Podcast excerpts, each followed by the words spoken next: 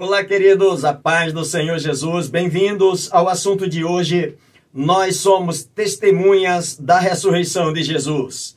Esta é a 13 terceira lição do trimestre que estamos estudando sobre Lucas, o Evangelho do Filho do Homem. E o texto para leitura em estudo, Lucas capítulo 24, do verso 29 ao 53, e os tópicos que vamos abordar são eles. Primeiro, ele ressuscitou. Segundo, o caminho de Emaús. E terceiro, vós sois testemunhas destas coisas. E os objetivos desse comentário são os seguintes: primeiro, afirmar continuamente a ressurreição de Jesus até que ele volte. Segundo, compreender que a ressurreição é cumprimento do que fora anunciado. E terceiro, anunciar que Jesus vai voltar conforme prometeu. E eu sugiro que você faça a leitura de todo esse capítulo 24 de Lucas, que somados ao comentário, o seu aproveitamento será ainda maior. Quero agradecer a você, querido irmão, querida irmã, já inscritos no canal, meu muito obrigado mais uma vez pelo privilégio. E para você que está me assistindo agora ou já de outras vezes e ainda não o fez, se inscreva no canal. Não esqueça de deixar o seu like, de fazer o seu comentário. Você pode compartilhar esse link também com, com mais alguém e juntos vamos proclamando o evangelho do Filho do Homem. Na introdução desse comentário, o escritor diz que se o ministério de Cristo terminasse na cruz, morreriam com ele as promessas, as profecias e a esperança de salvação para a humanidade. Todavia, Cristo ressuscitou, e isto prova que de fato ele é o Filho de Deus seu sacrifício pelo pecado foi aceito diante de Deus, garantindo assim a salvação de todos aqueles que nele creem.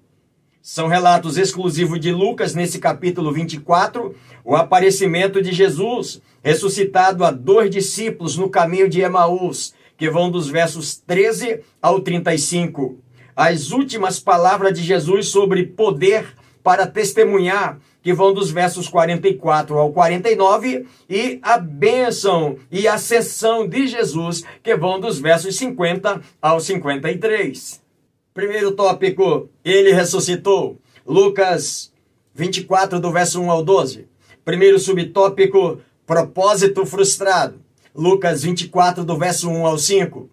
Lucas faz questão de relatar no verso de número 10 desse capítulo o nome das mulheres que foram naquele domingo de madrugada, antes do amanhecer o dia, até o sepulcro onde estava Jesus. Entre elas Maria Madalena, Joana, Maria mãe de Tiago e com ela ainda outras mulheres fazendo parte dessa comitiva. O escritor ainda diz que é válido pontuar que, se elas quisessem, não precisavam voltar mais ao sepulcro, mas elas resolveram voltar e terminar o que já tinham começado. E elas tiveram uma surpresa muito agradável da parte de Deus. Pastor, o que, é que elas precisavam terminar o que tinham começado? Na verdade, Jesus, segundo os evangelhos, Jesus morre às 15 horas daquela sexta-feira. Logo dentro de duas horas terminaria o dia da sexta-feira, começaria o sábado e não havia mais tempo para se fazer nenhuma obra. Lembra que José de Arimateias vai às pressas a Pilatos pedir o corpo, liberação do corpo. É esse tempo também que essas mulheres têm para prepararem os aromas, para perfumar, para embalsamar o corpo do Senhor, mas não teve tempo suficiente. Mas agora não. Domingo de manhã, elas estão saindo de madrugada para chegar lá no túmulo e embalsamar o corpo do Senhor. Mas existia uma questão que entre elas possivelmente havia os comentários: quem vai remover a pedra para nós?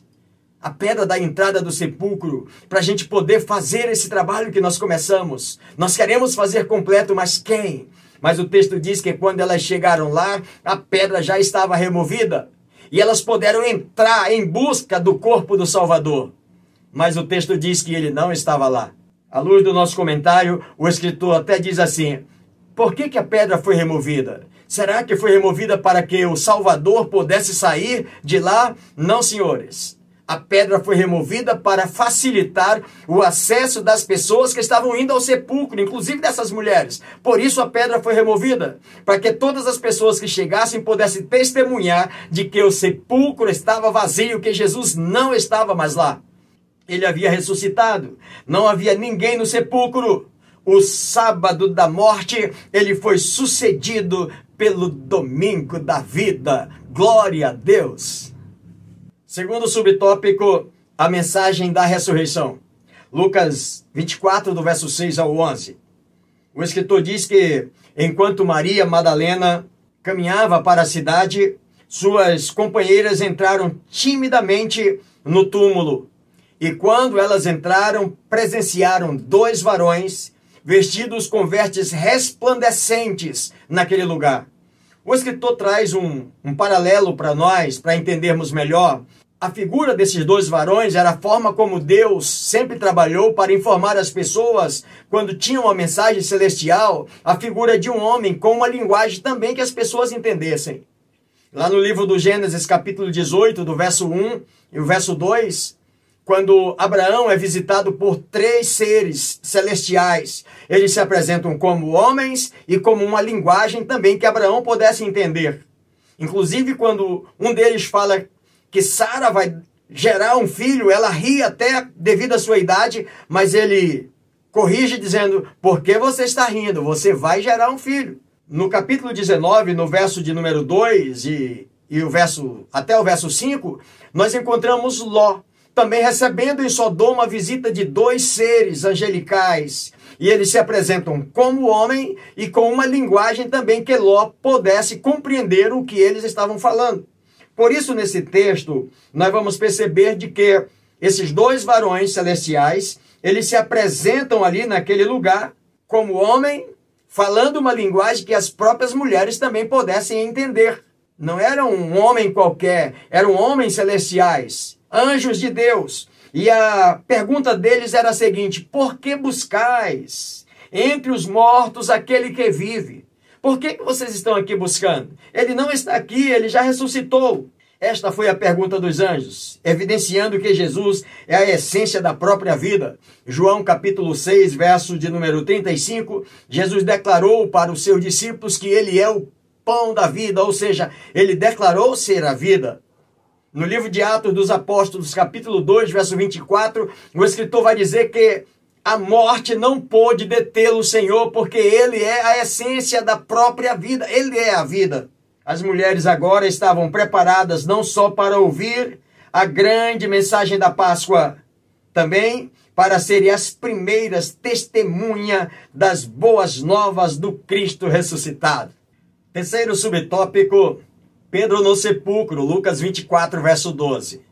Os discípulos receberam a notícia como fantasia, invencionice. A expressão leros, que ocorre somente aqui no Novo Testamento, significa o mesmo que tolice. Elas estão com tolice, estão com fofoca, com mentira. Parece que todos os onze apóstolos consideravam essas mulheres loucas. Só pode estar. O escritor em de Lucas, em, em alguma versão, diz que elas estavam com desvários, ou seja, elas não estão batendo bem das bolas, elas estão variando.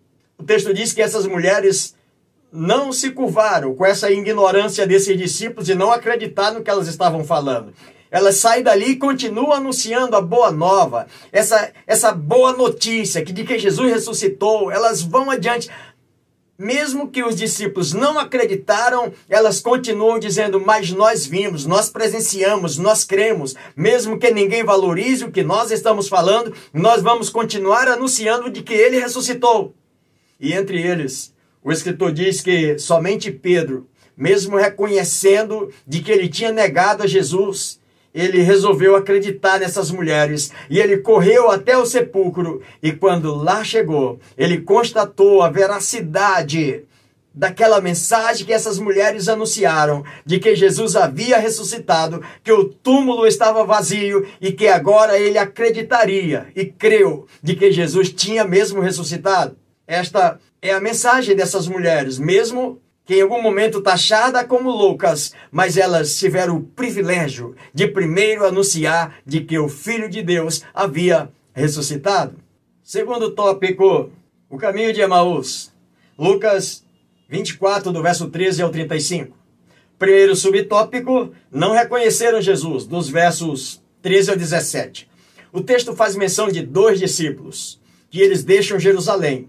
Eles ouviram o relato das mulheres, presenciaram o que elas estavam falando, mas eles não acreditaram. Eles estavam completamente desanimados. Eles tinham uma esperança de que Israel fosse restaurado com esse Messias, com esse Jesus. Mas agora, da forma como ele morreu, já vai, já são três dias, então acabou toda a nossa esperança, vamos embora. E ele sai de Jerusalém a caminho de Emaús. Joséfo chega a descrever que existia uma Emaús, uma cidade chamada Emaús, a sete quilômetros e meio de distância de Jerusalém. Mas no tempo dos Macabeus também eles fazem menção de uma outra Emaús a 22 quilômetros de Jerusalém. Mas nos tempos de Jesus existe uma outra Emaús a aproximadamente um quilômetro e meio distante de Jerusalém e um local muito conhecido, muito famosa por suas fontes medicinais. E é provavelmente para esse lugar, a um quilômetro e meio longe da cidade, que eles estão caminhando em direção a essa localidade, completamente desanimados, frustrados. E por causa desse desânimo, por causa dessa frustração, esse fato o impedia de perceber que Jesus não havia os abandonado e que estava bem ao lado deles. O desânimo, a incredulidade fazia com que eles não reconhecessem que o Senhor estava andando com eles. O que impedia esses discípulos de verem realmente esse Senhor? Primeiro, ele diz que porque a ressurreição operara misteriosa mudança na pessoa do Mestre, ele não estava com aquele semblante sofrido, com aquele semblante de alguém maltratado, com aquele semblante de alguém esbofeteado, o semblante dele era outro completamente, por isso eles não o reconheceram. Mas em segundo lugar, os dois discípulos não creram que ele vivia por causa do ceticismo não esperavam vê-lo, ou seja, nós não acreditamos que ele vai ressuscitar, eles estavam completamente cegos. E em terceiro lugar, o texto diz que os seus olhos estavam impedidos e seus corações estavam tomados de profunda tristeza e por isso não reconheceram durante aquele um quilômetro e meio de caminhada Jesus ao lado deles, conversando com eles e eles não perceberam que era o seu mestre que tinha vindo ao encontro deles, que esse mestre nunca tinha os abandonado e que estava ali ao lado e eles não percebiam isso. Segundo subtópico, o diálogo com Jesus. Lucas 24, do verso 18 ao 27. Jesus está caminhando com esses dois discípulos em direção a Emaús, e a conversa desses discípulos é o seguinte: desanimados, tristes, cabisbaixos, completamente desapontados, desacreditados. E Jesus chega e ouve aquela conversa tão desanimada e desanimadora. E Jesus pergunta: O que é que vocês vão conversando mesmo? E o texto diz que um deles disse: Tu és apenas peregrino em Jerusalém e tu não sabe o que aconteceu nesses três dias? O nosso mestre, estamos falando dele. Poderoso nas suas palavras, poderoso em obras, e que nós tínhamos toda a esperança de que ele ia restaurar o nosso reino, a nossa nação, mas ele foi morto de forma cruel, bárbara. E acabou toda a nossa esperança, todo o desânimo agora. Nós não sabemos mais o que fazer. E Jesus começa dizendo para ele: Mas me diz uma coisa, o que, que, está escrito lá na lei de Moisés? Quando Moisés escreveu lá, imagina Jesus dizendo assim, lá no livro do Deuteronômio, capítulo de número 18, no verso 15, existe um texto dizendo assim: O Senhor teu Deus te despertará um profeta do meio de ti e dos teus irmãos a ele ouvir. Não está registrado lá na lei, Moisés não falou sobre isso. Ah, sim, falou, mas e daí? Disse, o que, é que está registrado lá no Salmo? Salmo 22, o salmista cantou dizendo assim: Deus meu, Deus meu, por que me desamparastes? Será que o que aconteceu com esse Messias não estava registrado nas Sagradas Escrituras? O que, que vocês entendem do que está registrado lá no livro do profeta Isaías, capítulo 53? Quando o profeta disse assim: Quem deu crédito em nossa pregação? E a quem foi revelado o braço do Senhor? Vocês não acham que tudo o que aconteceu é um cumprimento das sagradas escrituras, daquilo que está registrado nas escrituras? E eles vão caminhando até chegar no vilarejo de Emaús. Ainda que não reconhecessem ali o mestre, o poder da sua mensagem não passou desapercebido. A pregação centrada em Cristo e nas Escrituras é impactante e constrange os corações de seus ouvintes esta mensagem que Jesus estava pregando, esse ensinamento que Jesus estava mostrando para eles, fez o coração deles ficar ardendo, ficar queimando por dentro, devido àquele viajante expor a palavra de Deus de uma forma tão ampla que eles chegaram ali já revigorados, animados na sua, na sua aldeia, na sua casa, na sua comunidade. Terceiro subtópico os discípulos reconhecem Jesus. Lucas 24, do verso 28 ao 35. No verso 31, o escritor diz assim: Então se lhe abriram os olhos e o reconheceram, mas ele desapareceu da presença deles. O texto diz que Jesus vai caminhando com eles e quando chega na aldeia de Emaús, exatamente na casa para onde eles iam, o Senhor fez como que ia seguir a caminhada. Na verdade, o percurso de Jesus era só para se revelar a eles. Jesus não precisava ir a Emaús fazer o quê? Ele vai caminhando para mostrar para eles que eles, durante todo esse tempo, como discípulos, eles não tinham vivido completamente os ensinamentos da palavra de Deus. Talvez eles estavam vivendo naquela emoção, naquela certeza na sua mente de que o mestre vai restaurar nossa, nossa nação, mas eles não tinham conhecimentos profundos da palavra de Deus ainda. Talvez eles eram um pouco andando pelo raso do conhecimento da palavra de Deus. Por isso Jesus vai lá e vai mostrando, olha, Moisés falou, salmista falou, os profetas falaram, e enfim. E agora Jesus faz como que vou seguir caminho, mas a cortesia desses discípulos diz assim: fica com a gente aqui, o caminho é deserto, dorme aqui, amanhã tu segue. E Jesus fica naquela casa.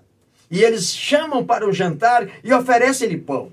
E quando Jesus pega o pão, da forma como Jesus pegou, e dividiu o pão na hora daquela ceia, alguma coisa chamou a atenção desses discípulos. O escritor chega a comentar que pode ter sido que eles viram o lugar do escravo em suas mãos. Ou simplesmente pela forma como Jesus quebrava, como Jesus abria o pão entre eles, como Jesus compartilhava o pão, e isso trouxe uma lembrança nítida, e começaram a perceber: Ele é o Jesus, é o Filho de Deus. O reconhecimento de Cristo deu-lhes energia e eloquência. Só que quando eles reconheceram Jesus também, desapareceu diante deles e se foi. E o texto diz que eles tornaram-se testemunhas alegres das boas novas, ou seja, a reação imediata deles foi o de compartilhar a mensagem com os seus irmãos. Apressaram-se em chegar ao lugar da reunião onde estavam os apóstolos para contar: olha, ele apareceu, ele está vivo mesmo. Nós percebemos na hora que ele partiu o pão para a gente. No partir do pão nós entendemos, é ele, ele ressuscitou. Esses discípulos agora ganharam uma energia a mais. Eles estavam agora animados, pronto, reconhecendo de que o mestre não tinha os abandonado, de que o mestre fora naquele caminho, mesmo desanimados, desolados, mas o mestre estava lá e agora eles estão cheios de energia, de fé, de confiança, de coragem para testemunhar também para os demais apóstolos que Jesus ressuscitou de verdade. Terceiro tópico, vós sois testemunha dessas coisas. Lucas 24, do verso 36 ao 53. Primeiro subtópico, surpresos e atemorizados, dos versos 36 ao 43. O texto refere-se a Cleopas e seu amigo, que tiveram a presença do mestre no caminho de Emaús, a confirmação do mestre lá na comunidade em Emaús, E eles voltam para Jerusalém apressados até o local onde estão os apóstolos para contar o que aconteceu. Eles vêm animados, agora eles estão empolgados. E quando eles chegam lá, aonde estão os apóstolos, com muita fé, com muita vontade, eles começam a anunciar. E os apóstolos estão ali atentos ouvindo. E nessa hora, diz o texto, que Jesus aparece no meio deles e o saúda, dizendo: Paz seja convosco.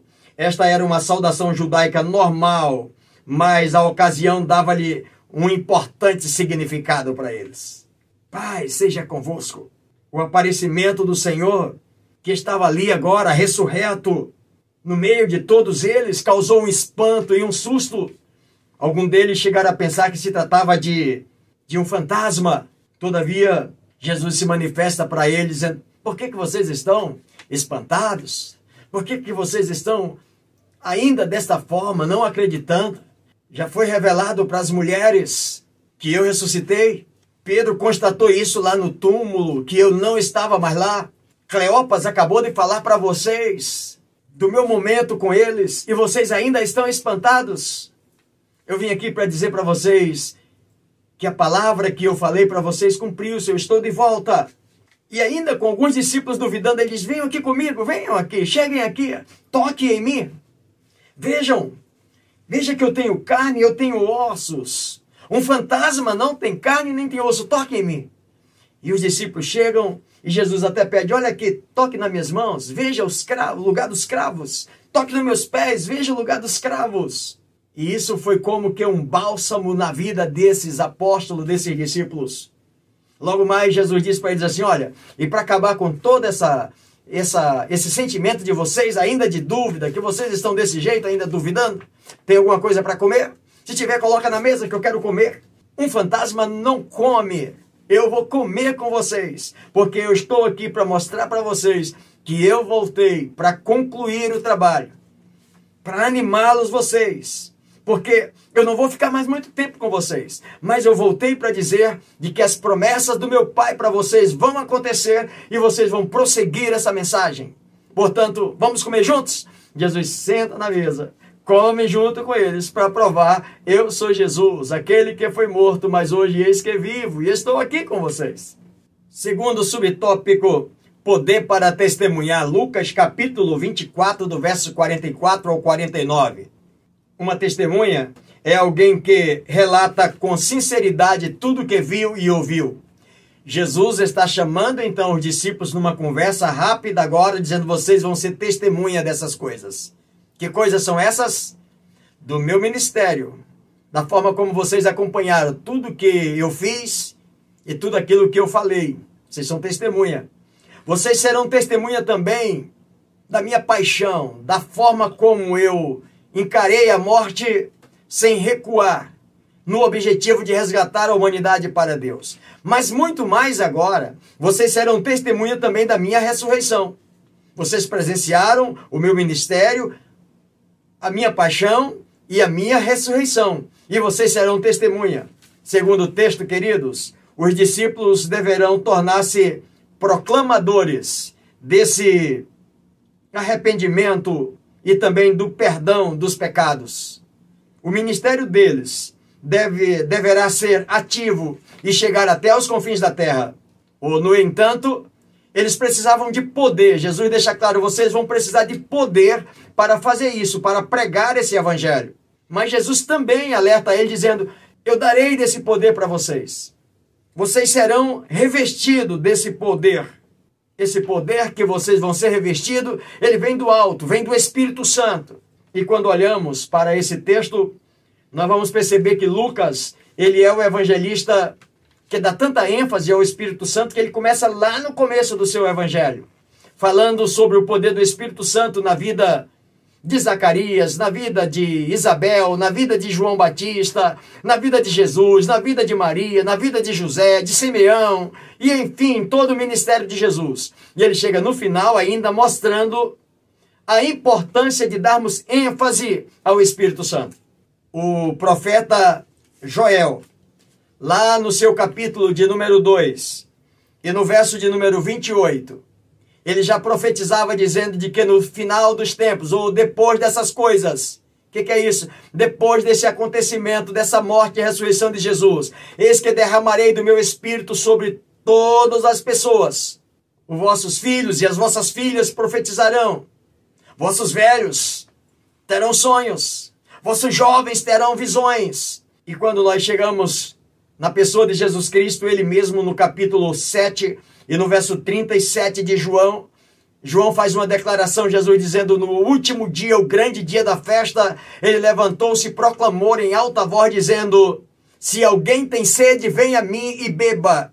Quem crê em mim, como diz as Escrituras, do seu interior fluirão rios de água viva, disse Jesus.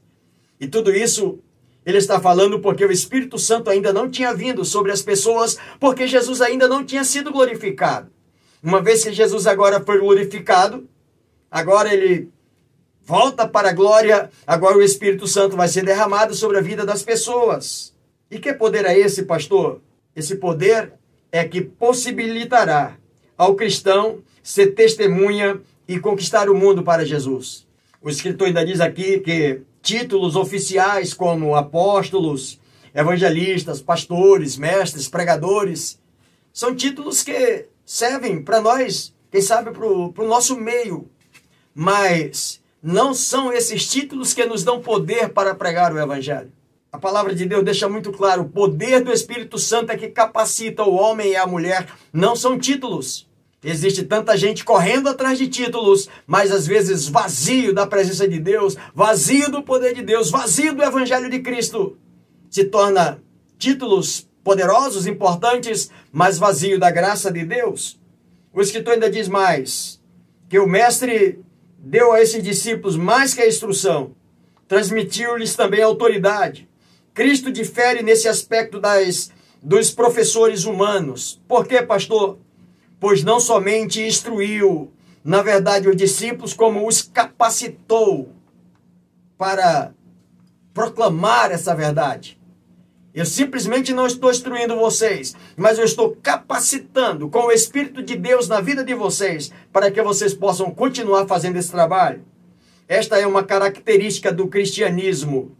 A palavra escrita acrescenta-se os dons e a autoridade. A palavra e o Espírito cooperam e concordam entre si.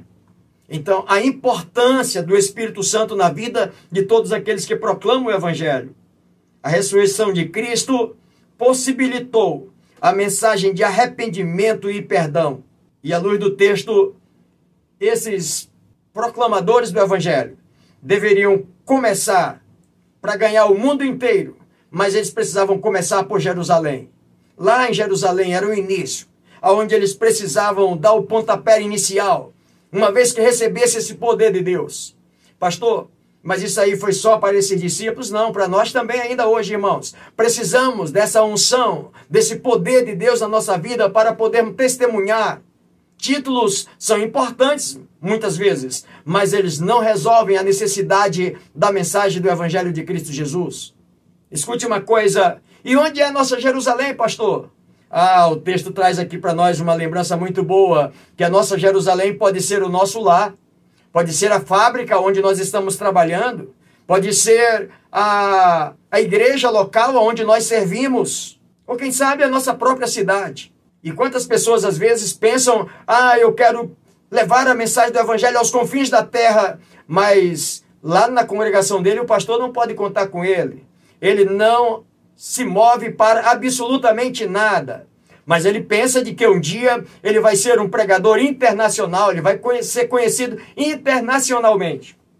Escuta uma coisa, o escritor diz o seguinte: os que testificam com sucesso em Jerusalém, ou seja, aqueles que testificam com sucesso na sua casa, na sua fábrica, na sua congregação local, eles terão sucesso nos confins da terra. Mas aqueles que fracassam no seu lar de origem, na sua casa, na sua igreja de origem, o texto diz eles também podem fracassar nos confins da terra. Por isso a importância, meus irmãos, de reconhecer a nossa Jerusalém, a nossa cidade, a nossa casa, a nossa congregação. Coloque-se à disposição lá do seu pastor, na sua igreja. Se mova e comece. Ah, pastor, eu quero ir alcançar os confins da terra. Então comece na sua Jerusalém. Essa é a palavra para nós nesse, nesse ponto desse comentário. Terceiro e último subtópico do comentário, ele foi elevado ao céu, Lucas 24, versos 50 ao 53. O texto diz que a ascensão foi um término e um início. Como assim, pastor? O término da vida e ministério terrestre de Jesus e o início do seu ministério celestial através dos seus discípulos. Jesus veio ao mundo através de milagre, era muito apropriado que também o deixasse de modo milagroso. A vida do Salvador foi uma continuidade de bênção e o seu último ato na terra tinha de ser abençoar os seus seguidores, semelhante a um pai de família que quando vai para uma viagem organiza toda a casa, abençoa aqueles que o ficam até que ele volte. No momento de voltar ao céu, ele abençoou os apóstolos e esta bênção permanece sobre a igreja até a sua volta. Nós aguardamos debaixo desta bênção de Deus até o dia que ele há de voltar. Agora escuta, depois dessa maravilhosa experiência que os discípulos tiveram, é possível que entre eles pudesse conversar, já que nós tivemos essa linda experiência de ver o ministério de Jesus, de ver a sua paixão, de ver a sua morte, a sua ressurreição, nós não precisamos de orar mais. Pelo contrário, meus irmãos, estavam sempre no templo louvando e bendizendo a Deus. Eles voltam para o templo, eles vão buscar a Deus, porque eles vão esperar também que essa promessa seja cumprida do derramamento do poder sobre a vida deles. E sem oração não há poder de Deus na vida de ninguém. Nenhuma experiência, por mais gloriosa, nos colocará em situação de não precisarmos mais do templo. Ah, mas eu tenho muita experiência, eu não preciso mais de ir no templo. Irmãos, ela pode ser a experiência que for na nossa vida. Nós precisamos do templo. Para quê, pastor? O templo. Porque lá no templo é o lugar da nossa adoração. Lá no templo é o lugar da gente orar juntamente com os irmãos. Lá no templo é o lugar onde nós somos alimentados pela palavra de Deus na Bíblia. Realmente, quanto mais maravilhosa a experiência, tanto mais graça precisamos para conservá-las humildes, independentemente qual seja a minha, a sua, a nossa experiência com Deus. Ah, pastor, eu tenho uma experiência muito profunda com Deus. Quanto maior a experiência, mais precisamos da graça de Deus para que possamos continuar ou conservar-nos humildes diante de Deus. Eu quero terminar o comentário de hoje agradecendo a Deus. O escritor termina o último parágrafo dizendo o seguinte: o evangelho será pregado e onde se pregar o evangelho haverá pessoas salvas. Eu e você somos conclamados a continuar pregando o evangelho, independente, meus irmãos, das circunstâncias à nossa volta o evangelho precisa ser pregado e cada vez que o evangelho for pregado, pode ter certeza que vidas se converterão ao Senhor. Eu quero te agradecer pela oportunidade que nós tivemos, você querido colega, companheiro, pastor, você professor, você diretor da escola, líder da escola, homem, mulheres, irmãos, irmãs, muito obrigado pelo privilégio de encerrarmos essa última ministração juntos. Quero te convidar para a próxima ministração, que vamos comentar sobre o livro de Jó, Provérbios Eclesiastes e Cantares. Quatro livros poéticos que com certeza trará um grande aprendizado também para todos nós. Eu sugiro que você procure logo essa revista na sua cidade. Se você não souber como conseguir, entra no site do PEC e lá você vai poder se informar onde você vai conseguir essa revista. E juntos vamos estudar a palavra de Deus, crescendo cada dia no conhecimento do Senhor. Quero agradecer a todos os comentaristas, a todos que nos proporcionaram esse comentário para chegarmos até aqui. Quero agradecer também na pessoa do Akel Correia, que foi sempre o nosso produtor aqui, nos ajudando a fazer com que esse comentário chegasse até você. E a todos os demais, meu muito obrigado. Deus vos abençoe e até a próxima, se o Senhor Deus assim nos permitir. Juntos, avançando pela fé.